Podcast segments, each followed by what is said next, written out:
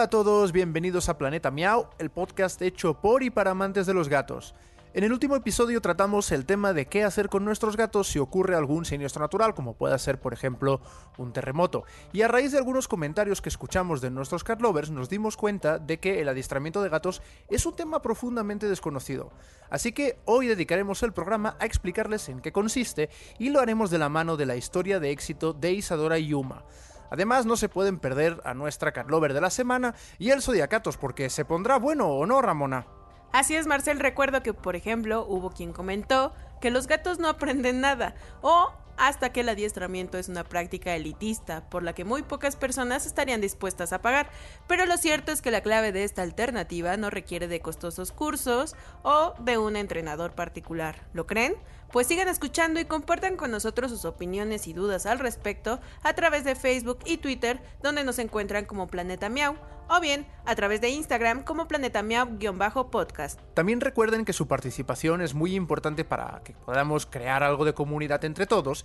Por ello, además eh, de dejarnos sus opiniones, pueden ser parte de este proyecto ingresando a Patreon patreon.com diagonal planeta miau, donde con una pequeña donación al mes nos ayudarán a continuar realizando este podcast y además podrán conseguir recompensas exclusivas.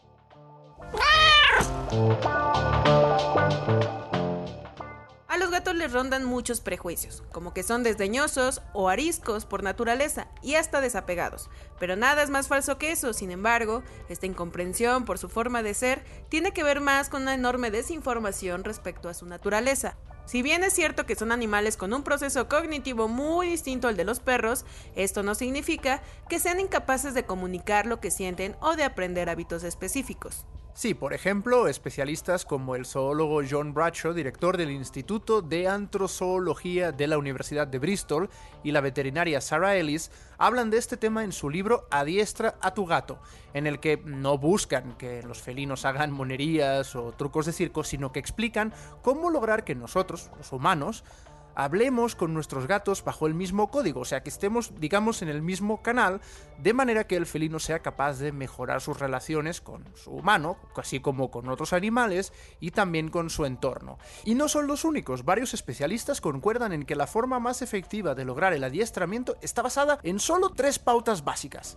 Ejercicios simples, repeticiones y recompensas. Pero antes de que pasemos de lleno a estos puntos, es importante tomar en consideración algunos aspectos todavía más básicos, como identificar la personalidad de tu gato para saber cuál es la mejor manera de estimularlo, así como la adecuación del espacio. De preferencia debe ser un lugar amplio, de fácil acceso y que sea familiar para el menino. Es decir, si el gato no está acostumbrado a pasar gran tiempo en la sala, pues evita hacer este estímulo en ese lugar. Esto los hará más susceptibles a estímulos nuevos. Perfecto, pues vamos directamente con estas tres pautas básicas que debes seguir para adiestrar a tu gato. Punto número uno, ejercicios simples. Si expones a tu menino a nuevas eh, situaciones, hazlo de manera gradual y en tiempo reducido para que no lo sobreestimules o lo llegues a fastidiar. En segundo lugar, repeticiones. Determina un tiempo constante y específico para las sesiones de aprendizaje. Así él o ella entenderá que no se trata de un juego nuevo o aleatorio que solo haces para pasar el rato. Y tercero, recompensas. Muchos especialistas coinciden en que los gatos no responden al castigo como los perros. Así que sentimos decirte que si le has llamado la atención a tu Michi por orinarse, por ejemplo, donde no debe, ten por seguro que lo seguirá haciendo si no pones atención al por qué lo hace, cuál es el motivo. Así que, en lugar de castigarlo cada vez que haga algo positivo, como pues en este caso que explicábamos, hacer sus necesidades en el arenero, es importante darle un estímulo de refuerzo, es decir, darle un premio que pueda ser, pues por ejemplo, algún juguete o algo de comida, como pues, unas croquetas, aunque eso sí, si le das comida como premio a tu gato y lo estás entrenando cada día, vigila su peso para que no termine siendo la viva reencarnación de Garfield. Y para conocer más a profundidad cómo es este proceso de adiestramiento, pensamos que no había mejor manera de hacerlo que hablar con alguien que ya haya logrado este propósito y nos pudiera contar su experiencia. Por ello platicamos con Isadora, que decidió entrenar de forma completamente autodidacta a su gata Uma, después de la traumática experiencia que supuso para las dos el sismo que vivimos en la Ciudad de México el 19 de septiembre de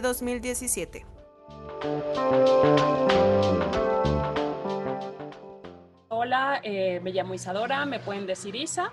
Soy intérprete de conferencias y tengo una gatita de cuatro años de edad y se llama Uma. A Uma la adopté cuando tenía cuatro meses, la adopté en agosto de 2016 y se la adopté a Proyecto Gato, que por cierto recomiendo muchísimo. Em, eh, es decir, que cuando fue el terremoto del 2017, en septiembre, pues Uma tenía apenas un añito y algo, ¿no? Un añito y medio, una cosa así. Bueno, Isa, para empezar nos gustaría que nos contaras mm, cómo fue que decidiste que querías adiestrar a Uma y que tenías que buscar la manera de hacerlo. Eh, nos tocó vivir el terremoto juntas en el departamento. Nuestro primer terremoto fue en realidad el de la noche, que fue como a medianoche, que venía de Oaxaca me desperté y Uma ya no estaba. Uma se había súper asustado. Entonces cuando pasó el terremoto, pues sí quedamos las dos muy asustadas y nada más pues la llamé y se vino conmigo y entonces dormimos abrazadas las dos.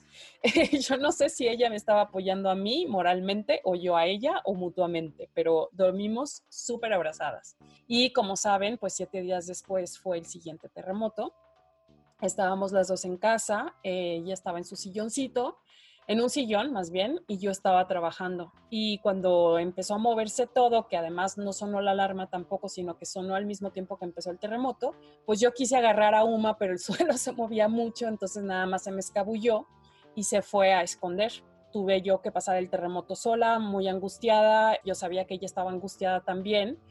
Entonces lo que yo quería era encontrar a Uma, se había ido atrás de la cama, entonces moví la cama, ya no estaba, la vi rápido y ya estaba, bueno, estaba trepada en el balcón a nada de saltar. Entonces tuve mucha suerte en haberla encontrado muy a tiempo. La agarré, le puse su arnés, le puse su correa y evacuamos. De ahí, pues nosotros nos fuimos a pasar unos días con un amigo en Querétaro y pues me di cuenta que tenía estrés postraumático al igual que yo. Yo no sabía que los animalitos podían sufrir también, pero sí que lo fue. Uma se ponía muy nerviosa con los ruidos, pues nos regresamos a la casa y ahí empecé a darme cuenta que Uma se ponía muy nerviosa finalmente por ahí de diciembre nos tocó un este otro otra alarma sísmica.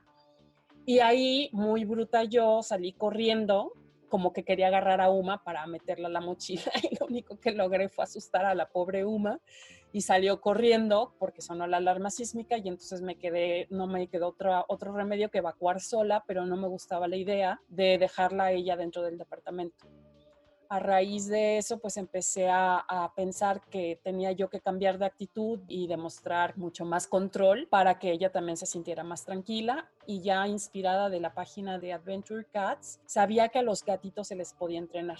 Se pueden trepar a una plancha de surf, que se meten al mar, por Dios. Ahí fue cuando yo dije, bueno, los gatos pueden hacer mucho más. En realidad, yo la quiero llevar a la montaña Uma, todavía no lo he logrado entonces desde chiquita le puse el arnés y durante el terremoto y en las semanas posteriores me sirvió muchísimo el tener el arnés y que ella estuviera acostumbrada a usar el arnés, porque cada vez que llegábamos a un lugar nuevo servía para presentarle el lugar sin soltarle el arnés, dejaba que oliera, que, que viera las diferentes, los diferentes espacios del lugar en donde íbamos a estar.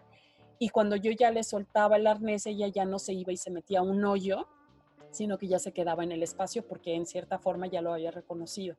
Bueno, definitivamente me parece que es increíble cómo algo tan básico como tener un arnés para los gatos puede hacer la diferencia. Y es que justamente creo que cuando pensamos en gatos, eh, nos vienen a la cabeza conceptos como libertad y autonomía, que, no necesariamente lleva a las personas a, a creer en que los gatos pueden adaptarse a, utilizar este tipo de correas y demás aditamentos para, por ejemplo, sacarlos a pasear como a los perros. Y esto nos lleva a, generar como ciertos mitos sobre que a los gatos no se les tiene que intentar enseñar nada porque ellos no lo van a, a entender de esa manera. Entonces sería como pensar que los perros les encanta la idea de que algún humano los jalonee, por ejemplo, en la calle con, una correa. Creo que justamente si ellos logran de algún modo adaptarse a este tipo de dinámicas, los gatos también pueden. La cuestión radica en que el humano eh, aprenda a pasar tiempo con sus gatos para saber eh, cómo poder llegarles con este tipo de aditamentos o de accesorios para poderlos adiestrar.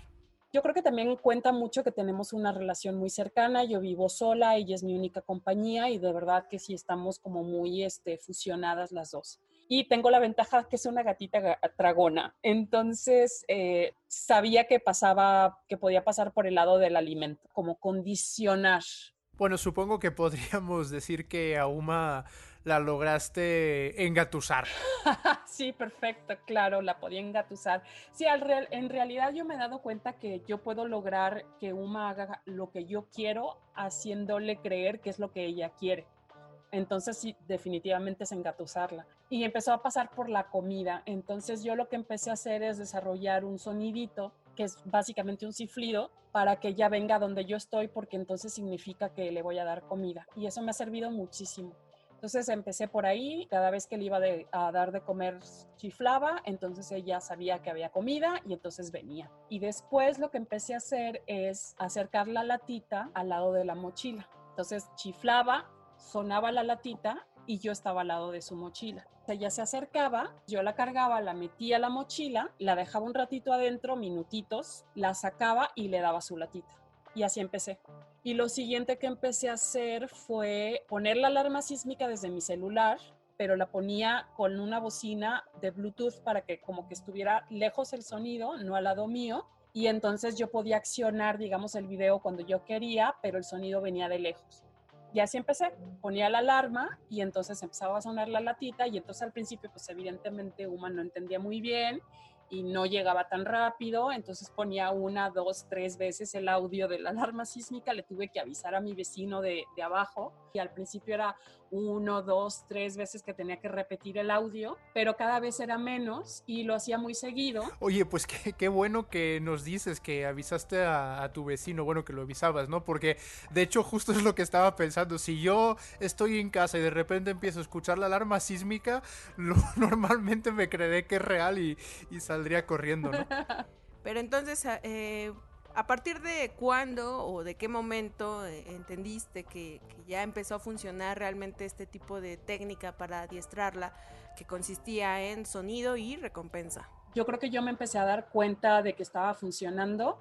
Si te digo que tuvimos la, el sismo en, en diciembre del 2017, y yo empecé a ver resultados en 2018. En febrero creo que tuvimos otro temblor y tuvimos alarma sísmica y la llamé a Uma y se fue conmigo y se dejó cargar y se dejó meter a la mochila ya sabe qué hacer. Entonces a mí me, me súper sorprende que empieza a sonar el ruidito y sabes lo que hace, se me pega la pierna. Y lo mejor, la vez que dije, wow, prueba superada, fue cuando ella estaba en el balcón, sonó la prueba de sonido, se metió corriendo, se me pegó a la pierna y se dejó cargar y se dejó meter a la mochila. Y eso es fabuloso. Obviamente no le pongo el arnés porque no tiene caso. Una cosa importante que, pasó con Uma es que Uma ya se dio cuenta que yo estoy aquí para cuidarla. Eh, obviamente cuando pasó lo, de, lo del terremoto, pues nosotros todos estábamos un poco asustados, estresados, etcétera, y todo eso se siente en el ambiente y entonces los animalitos también se ponen mal. Y las veces que hemos evacuado y que hemos estado en la calle, Uma se da cuenta que algo pasa.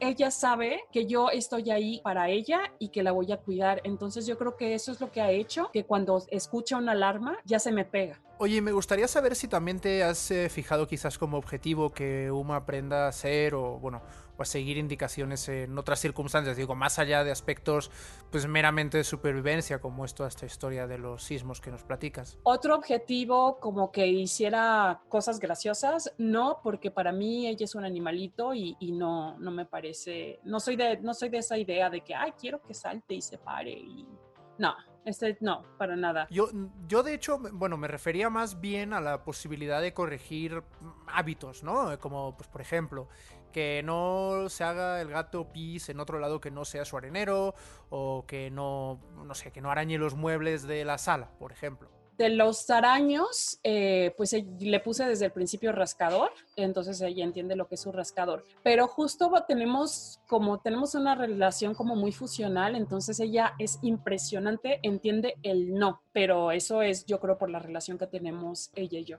No sé si con otro gatito me, me funcionaría igual, no, no lo sé, pero en todo caso ella, ella me escucha. Y bueno, y ya para ir cerrando con el tema, eh, ¿qué le aconsejarías a nuestros cat lovers para poder lograr una comunión con sus michis como la que tú has tenido con Uma? ¿Cómo lograr una comunión con un gatito? Pues yo creo que es respetando al gatito, ¿no? Porque el, como respetándole su personalidad. O sea, por ejemplo, Uma es una gatita que es tierna a sus horas. Y entonces ella es la que te viene a buscar y a pedir cariño. Y eso lo tienes que entender y lo tienes que respetar. Y entonces, si tú vas y la molestas, pues obvio no le va a gustar. Pero sí, también yo creo que la confianza, no sé, o sea, yo creo que el momento en el que ella se dio cuenta de que yo le estaba protegiendo, como nos ha tocado muchos temblores ya en el departamento, que son como segunditos, pero que vibra todo el edificio como muy raro. Y nos ha tocado que ella esté al lado mío y entonces yo lo que hago es la cargo y la abrazo directo eso es lo que a mí me ha funcionado y la parte de, la recompensa, ¿no? Cuando me hace caso en algo, la retribuyo. Sí he comprado recompensas también para gatitos y se las doy y les gusta y entonces ella lo asocia. Y también tenemos como, como complicidad porque de pronto, pues bueno, yo sé que le gustan los pájaros y tal, no dejo que se los coma, pero tengo una forma de llamarle como un ruidito que es diferente al cuando quiero que no haga las cosas o diferente al cuando quiero que venga porque hay comida y ella ya sabe. Entonces, por ejemplo, le gusta perseguir a los grillos, le gusta perseguir a las moscas y le gusta ver a los pajaritos desde la ventana. Entonces, cuando hago un ruido y sale corriendo y sabe hacia dónde es y ahí está viendo. Entonces, yo creo que esa es la relación de confianza que, he establecido con ella, como respetarle sus espacios, respetarle sus, sus estados de ánimo y darle a entender que estoy ahí para ayudarla, que estoy ahí para protegerla. Y luego la saco a pasear también, o sea, la meto en la mochila y nos vamos caminando las dos y me la he llevado a la playa la he subido a aviones, me la llevé a Francia, hemos subido en bicicleta. Entonces creo que esa, esa fusión, digamos, es lo que, lo que nos ha ayudado a, no sé, a establecer, pues, a que ella sepa que puede confiar en mí, ¿no? Creo que lo más importante es entender que no son juguetes ni objetos de entretenimiento, sino que son eh, seres vivos que tienen personalidad muy específica como cualquier humano, aunque parezca un poco extraño o bizarro para algunos eh, entenderlo de esa manera. Pero eh, bueno, ya, por último, ¿cuál consideras que es el mensaje más importante que se deben llevar nuestros cat lovers al escuchar este programa? Lo primero que diría es eh, estudiar la personalidad de tu gatito en específico y eso lo leí en un artículo de Adventure Cats, ¿no? Entonces es como, ok, está perfecto que tú quieras salir a la montaña con tu gato, pero si tu gato es introvertido, lo vas a hacer sufrir horrible. Yo cuando adopté a Uma, la empecé a observar y al observarla me di cuenta que era muy curiosa, que era muy juguetona Obviamente la primera vez que le puse el arnés se me tiró al suelo y no se quería mover y se hizo la muertita. Pero como yo no la dejaba salir al balcón, porque todavía no tenía protección para el balcón, entonces lo que hice fue ponerle el arnés, cargarla, abrir la puerta del balcón y dejarla en el balcón. Y ella vio ahí el estímulo de, ok, arnés que no me gusta, pero estímulo de yo soy curiosa y ahí está el balcón y puedo estar en el balcón. Entonces yo creo que lo primero es estudiar al gatito. Bueno, por supuesto, en cada relación influyen un montón de factores, eh, pensando justamente que va desde que adoptas a un animal hasta que se hace adulto. Creo que la clave está en eso, ¿no? En desde chiquitos aprender a identificar ciertas señales para poder saber por dónde o establecer ciertas eh, formas de comunicación con ellos. Y nos da mucho gusto que nos hayas compartido tu historia. Sí, para finalizar, yo creo que hay que entender que los tiempos gatunos son diferentes a nuestros tiempos y a nuestras expectativas. Yo, he, por ejemplo, he hecho cosas para UMA, una tiendita de campaña, como cositas así, que no les hace caso y les hace caso como seis meses después. mi silla Acapulco, por ejemplo, yo juraba que, se, que me la iba a quitar todo el tiempo y empezó a subirse la silla Acapulco al año de tener la silla yo en casa. Entonces, eh, el hecho de que, por ejemplo, el entrenamiento que hice con Uma funcionara a los dos meses no significa que absolutamente todos los gatitos van a seguir el mismo tiempo. Fantástico, Isa. No, nos gusta mucho ver la relación tan bonita que tienes, que tienes con Uma. Felicidades por todo lo que has logrado con tu gata. Y bueno, pues oye, muchas gracias por estar hoy con nosotros en Planeta Miau. Muy bien, muchísimas gracias. Bye.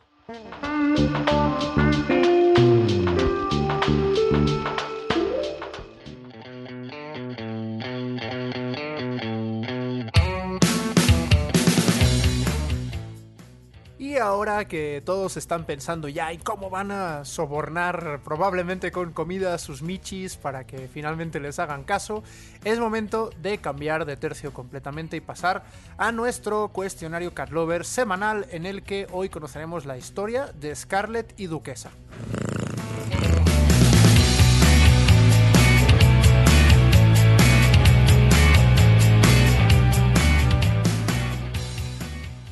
Nombre es Scarlett Basurto, soy bailarina, coreógrafa y maestra de danza española.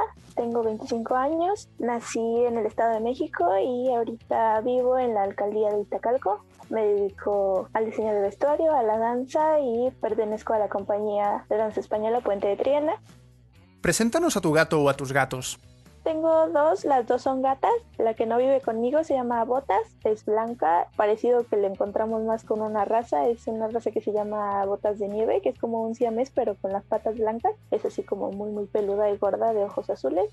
Y la otra, la que sí vive conmigo, es una gata negra, muy flaca, siempre toda la vida ha sido flaca, tiene los ojos amarillos como verdosos. Se llama Duquesa Salemnova, pero aquí todos le decimos como penque, yo le digo negra, morena. Y cuando estaba chiquita le pusimos Salemnova porque se parece mucho a Salem, al gato de Sabrina. Es así idéntica al gato de Sabrina va a cumplir 14 años y pues ahorita en esto de, de, que no podemos salir y tampoco la dejamos salir a ella para que no vaya a agarrar un bicho de la calle, se encierra atrás de una cortina así como haciendo un berrinche muy grande porque no la dejamos salir. Cuéntanos alguna historia o alguna anécdota graciosa de tu gato. Pues una de las historias más bonitas que yo recuerdo de ella es que cuando yo estaba en tercera secundaria eh, se embarazó pero el día que nacieron sus gatos fue como muy curioso para mí, es, como de una de las memorias más de conexión que yo tengo con ella. Ella empezó a maullar y se metía abajo de mi cama y yo le decía, ¿qué tienes? Y ya buscaba y no había nada y me seguía arreglando para ir a la escuela y ella seguía maullando y se metía abajo de la cama. Entonces, de repente, como la cuarta vez que maulló y se metió abajo de la cama, me asomé y vi como una rata blanca ahí. Y dije, ¿por qué una rata blanca? No era una rata blanca, era uno de los, de los bebés Y entonces pues ya nos, nos pusimos a monitorearla, estar con ella eh, los tuvo abajo de mi cama, pero cuando iba a tener al segundo gatito, a mí como que me daba la hora de ir a la escuela, yo dije, bueno, la dejo con mi mamá, me voy a la escuela, y cuando me fui como hacia la sala, ella se paró a medio, tenía medio gato de fuera, y se paró, y entonces me empezó a gritar terriblemente, yo dije, no la puedo dejar así aquí, ¿qué tal que le pasa algo? Y ese día no me dejó moverme, yo no comí nada ese día, porque cada vez que me movía, ella se angustiaba y se iba, era como un, por favor, quédate conmigo, entonces tuvo ella tres gatitos, pero yo ese día no podía moverme del lugar donde estaba ella. Fue como muy extraño porque a todo el mundo dejó ir. Ya cuando terminó de tener a sus bebés, todo el mundo se fue a desayunar y yo no podía moverme de ahí porque se iba, o sea, literal nunca supe por qué yo. Fue muy extraño, pero pues tuvo a sus gatitos y ahí me necesitaba al lado de ella. Ella es como de sentir mucho las vibras y siempre que alguien se siente mal lo nota de inmediato, ¿no? Se queda contigo todo el día y ese día que ella me pidió que me quedara con ella fue como uno de los recuerdos como más grabados que yo tengo de ella.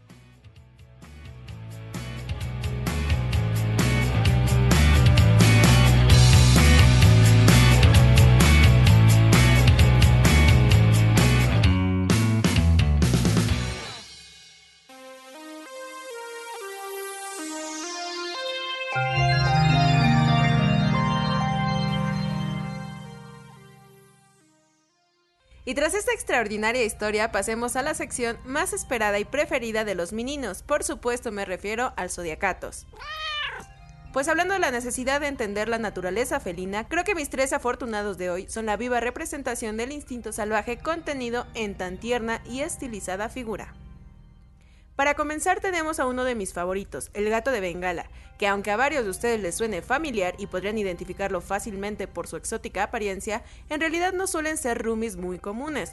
Sin embargo, tienen la excelente cualidad de ser extrovertidos, amigueros y hasta ideales para el viaje, sobre todo si se trata de ir a lugares con zonas acuáticas, ya que este amigo rompe con el clásico mito de que a los gatos no les gusta el agua pues les gusta bastante nadar cual pez. Así que, si por azares del destino eres un bengala en tiempos de cuarentena, evita correr a la taza del baño a satisfacer tu gusto acuático porque además de ser un pésimo hábito, dudo que a tu Karen le haga mucha gracia verte nadar en el excusado.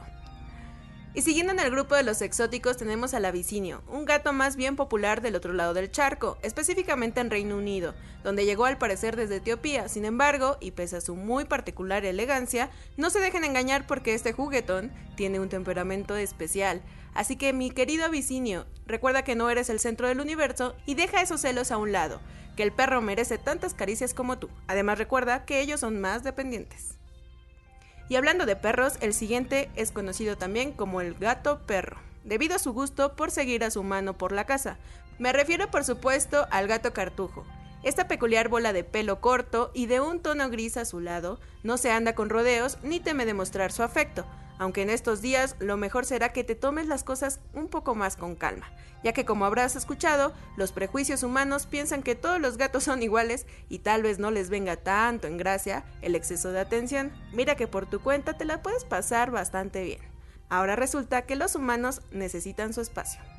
Así que sin más por el momento, espero que estos consejos hayan sido de utilidad para mis queridos meninos y puedan contener esos maravillosos impulsos salvajes que hacen de ustedes unos animales muy especiales.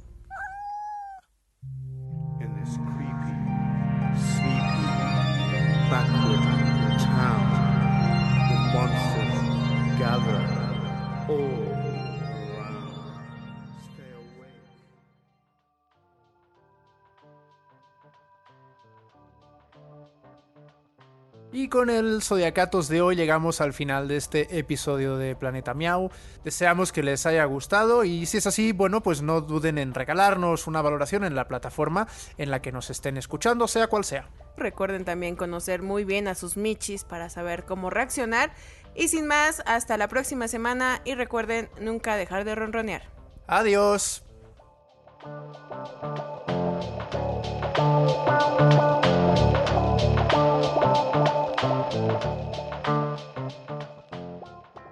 ¿Salir de loca?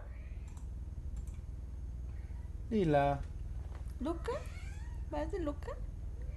Sí, ya sé que